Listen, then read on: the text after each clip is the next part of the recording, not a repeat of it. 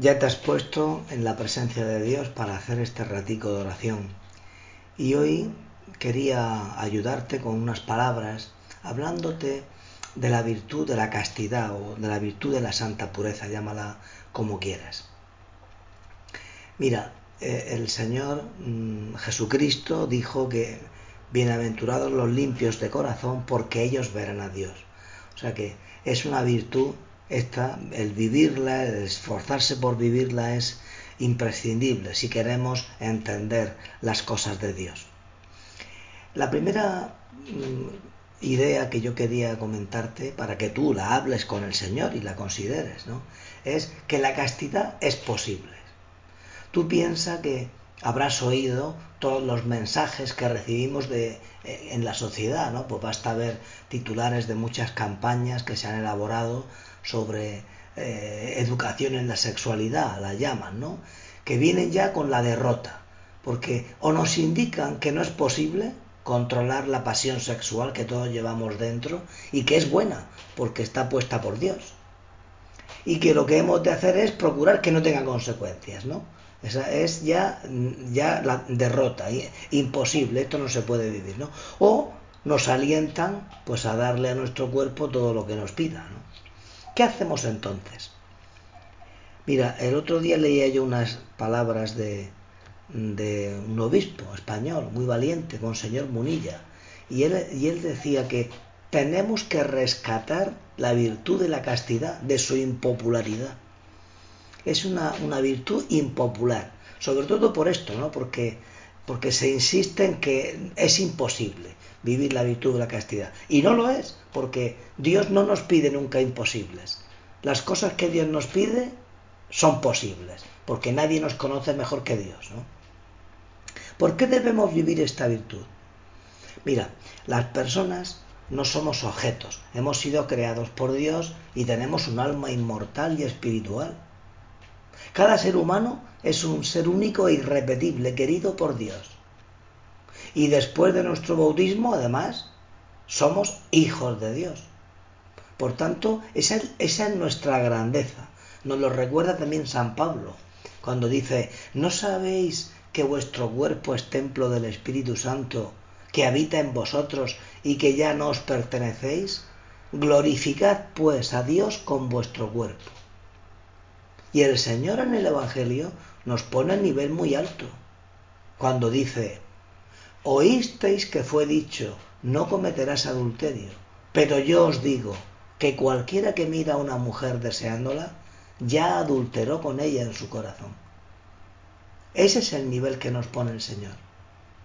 El nivel de que incluso en la mirada, en una mirada mala, fea a, una mujer o de una mujer a un hombre, pues ahí ya estamos haciéndolo mal, ya estamos desviándonos de lo que Dios quiere. ¿no?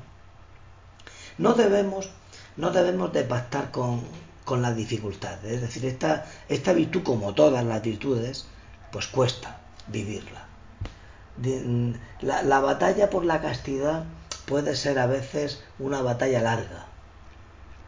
Y por eso hemos de intentar no hacer las paces ¿eh? con la tentación, pero tampoco perder la paz por vernos tentados. Es lógico que tengamos tentaciones.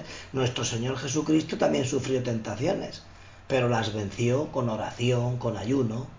Luego se puede vencer.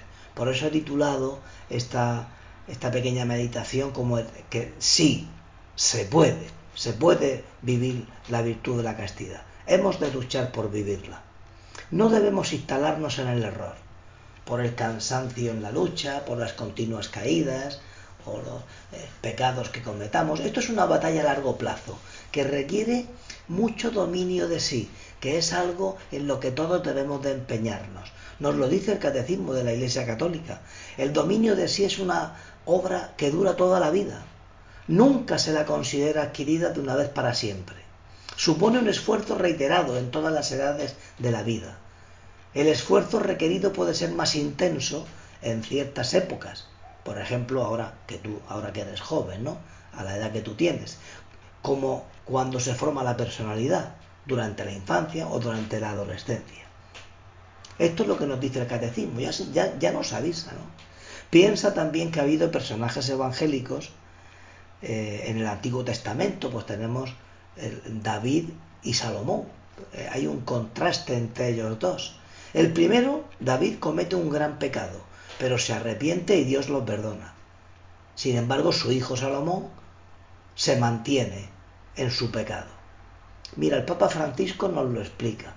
Nos dice el Papa, el drama del debilitamiento del corazón puede sucederle a cualquiera de nosotros en su vida. ¿Y qué hacer entonces? Vigilancia. Vigila tu corazón. Vigilar. Todos los días estar atento a lo que pasa en tu corazón. David es santo. Era pecador. Un pecador puede ser santo. Salomón fue rechazado porque era corrupto. Un corrupto no puede ser santo. Ya la corrupción se llega por esa senda del debilitamiento del corazón. Por eso el Papa nos dice, vigilancia. Todos los días vigila tu corazón. ¿Cómo es mi corazón? ¿Cómo es mi trato con el Señor? Y saborear la belleza y la alegría de la fidelidad a Dios. ¿no? Y la, la santa pureza, otro santo, también San José María, nos lo recuerda, que si queremos vivirla, nos dice, la santa pureza la da, Dios cuando se pide con humildad. Luego tú pídele con humildad al Señor la santa pureza. El Señor nos ha dicho, Señor, tú nos has dicho, bienaventurados los limpios de corazón, porque ellos verán a Dios. Pues ayúdame, Señor, para que no me aparte de tu rostro. Has podido comprobar que por muy buenos deseos que tengas, eh, lo has comprobado en tu vida, pues no es suficiente porque además necesitamos la misericordia de Dios. Fíjate en esa oración que cuando, cuando vayas a misa, después del Padre Nuestro, eh, hay una oración que dice el sacerdote que, viene en este sentido, ¿no? que, que estamos hablando. Líbranos, Señor, de todos los males y concédenos la paz en nuestros días, para que, ayudados por tu misericordia, vivamos siempre libres de pecado y protegidos de toda perturbación. Bueno, pues efectivamente, ayudados por tu misericordia. Necesitamos nuestra lucha y la gracia y la misericordia de Dios para poder mm, vivir, adquirir cada vez más esta virtud de la castidad. Decía San José María, soy casto porque tengo un amor. Y esto nos vale para todos, ¿no? A los solteros, a los casados, a los sacerdotes, a los religiosos, a todos. Amamos tanto a Dios y Él nos ama tanto que ni de broma queremos ponernos en peligro de hacer algo que le ofenda. Este es el, esa, es la motivación, ese es el motivo. Y luego, además, si eres una persona que está casada, ¿eh? que tiene tu mujer, tu marido, tu novia, tu novio, pues tienes otro motivo más. Puedes pensar, ¿me ama tanto Dios me ama tanto mi mujer o mi marido o mi novia o mi novio que no puedo ponerme en peligro de serle infiel. Acabo ya ¿eh? este, estas palabras que te he querido decir, acabo ya con, unas, con una cita ¿no? del beato Álvaro del Portillo, que decía, sé valiente, hijo, en tu examen, y coloca en las manos de la Señora tus decisiones Otórganos, Madre del Amor Hermoso, la gracia de un corazón limpio y la humildad de saber volver a ti contritos y confiados cada vez que nuestra alma se manche. Que así sea.